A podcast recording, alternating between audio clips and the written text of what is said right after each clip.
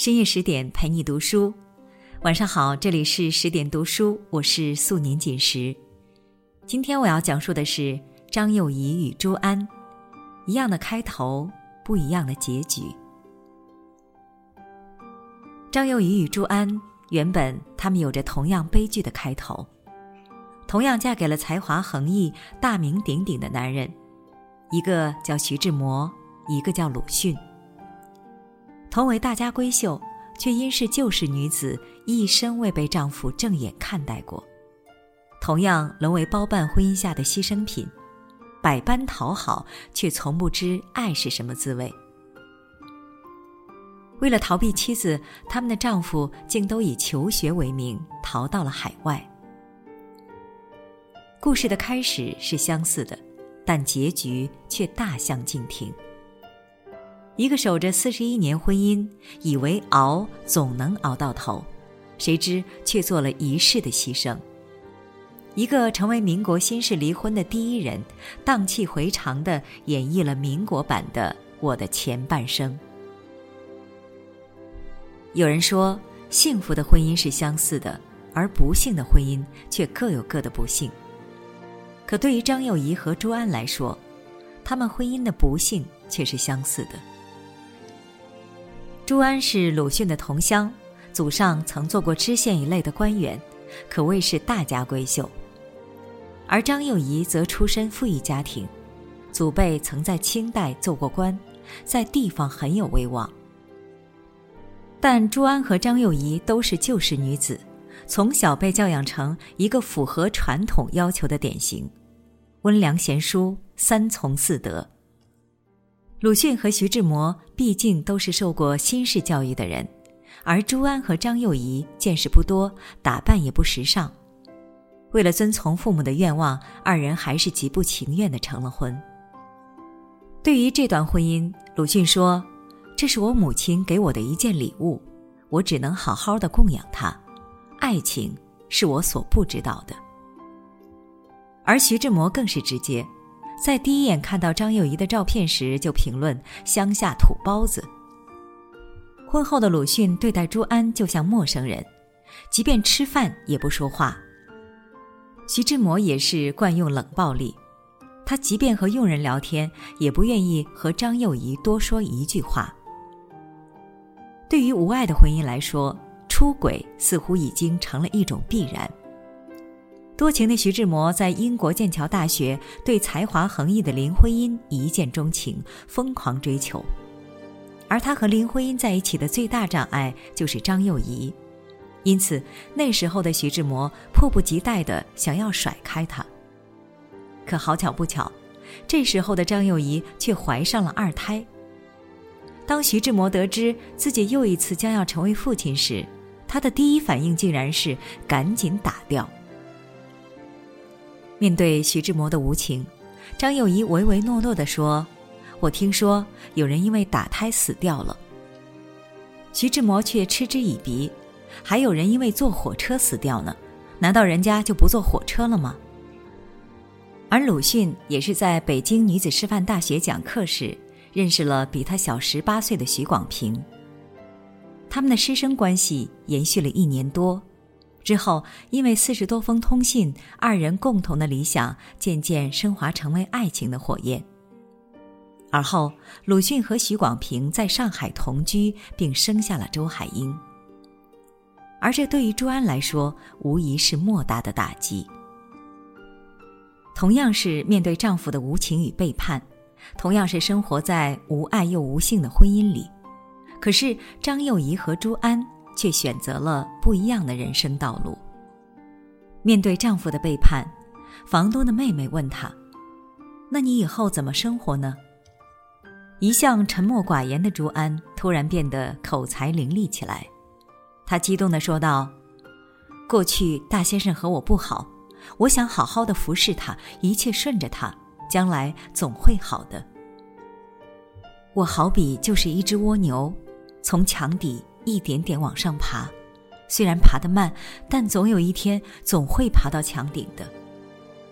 可是现在我没有办法了，我对他好也是无用，看来我这一辈子只好服侍娘娘了。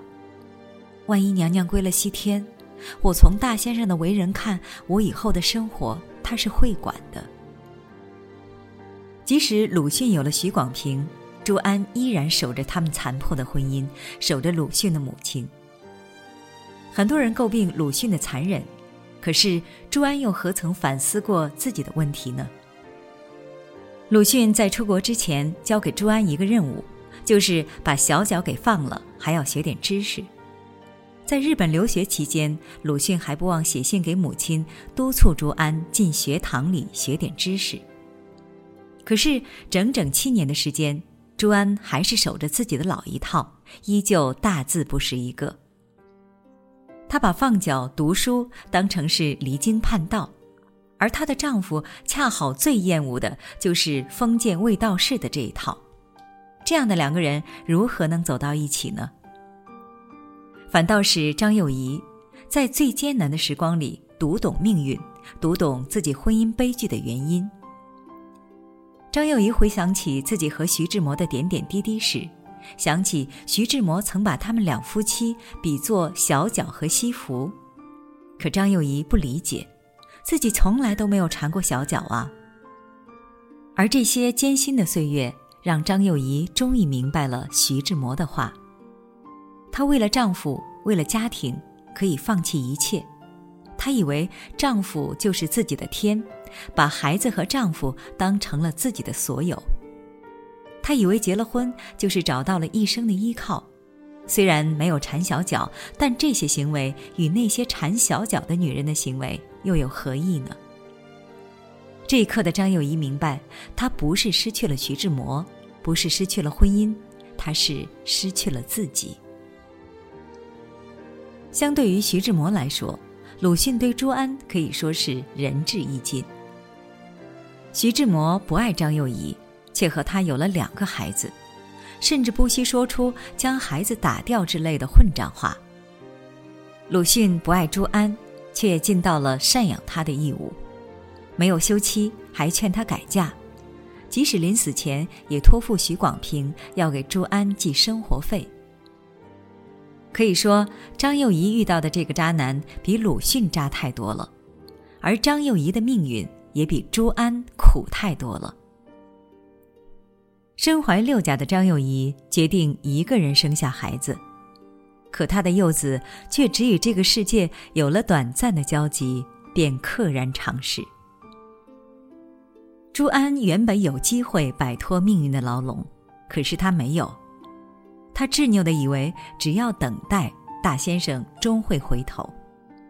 他固执的不去反思，不想进步，于是他至死不能理解。为什么自己这样一心一意、苦苦守候，却换不来鲁迅的心？他不能明白，婚姻里除了服侍，更重要的是一句“懂你”；除了门当户对，更要精神上的势均力敌。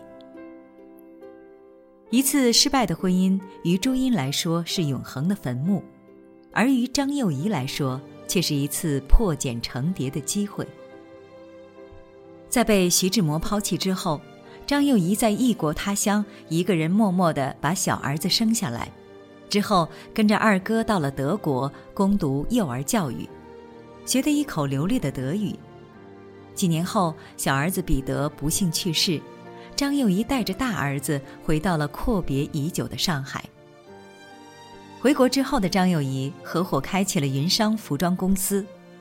这个被徐志摩笑作“乡下土包子”的女人，偏偏就是经营出了一家服装公司，引领了整个中国的时尚潮流。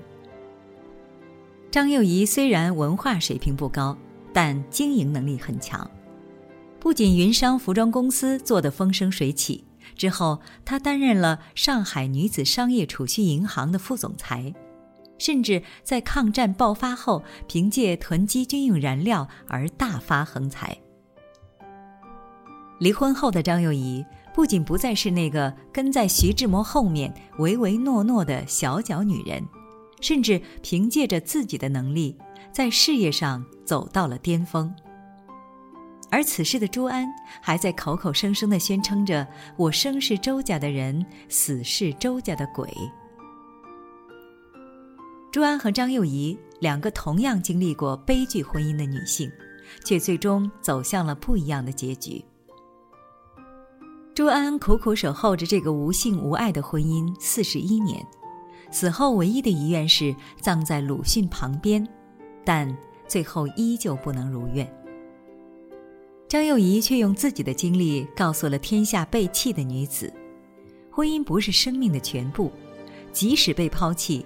只要有一颗坚毅的心，也一样活得如此扬眉吐气，活得风生水起。朱安面对许广平，大概也会有被横刀夺爱的怨，但他依然不得不接受许广平汇寄的生活费，才能勉强度日。而张幼仪则彻底放下心中的芥蒂，邀请了陆小曼，也就是徐志摩之后的妻子。做服装公司的模特，让云商时装成为了国内的时尚标杆。朱安在穷困潦倒时，靠卖鲁迅的遗物度日，却惨遭各方反对。而张幼仪在徐志摩死后，看到徐志摩那一首又一首优美动人却从来不是写给他的诗时，依旧愿意出钱帮徐志摩编一套全集。朱安苦守一生，空等一生，最终唯愿来世不再见鲁迅。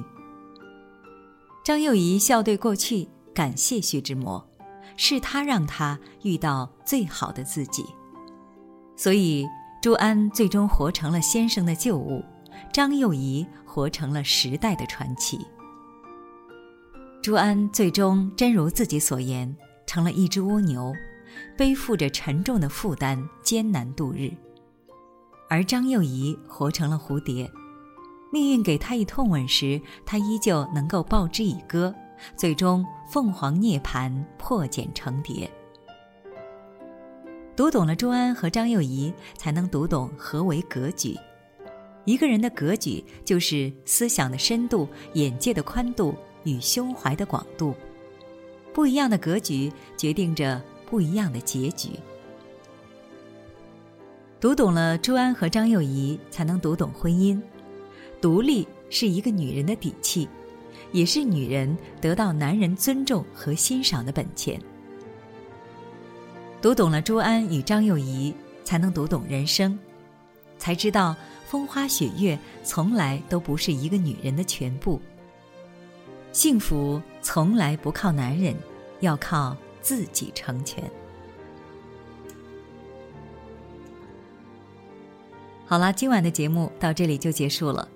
更多美文，请继续关注十点读书，也欢迎把我们推荐给你的朋友和家人，让我们一起在阅读里成为更好的自己。我是主播素年锦时，感谢你的收听，晚安。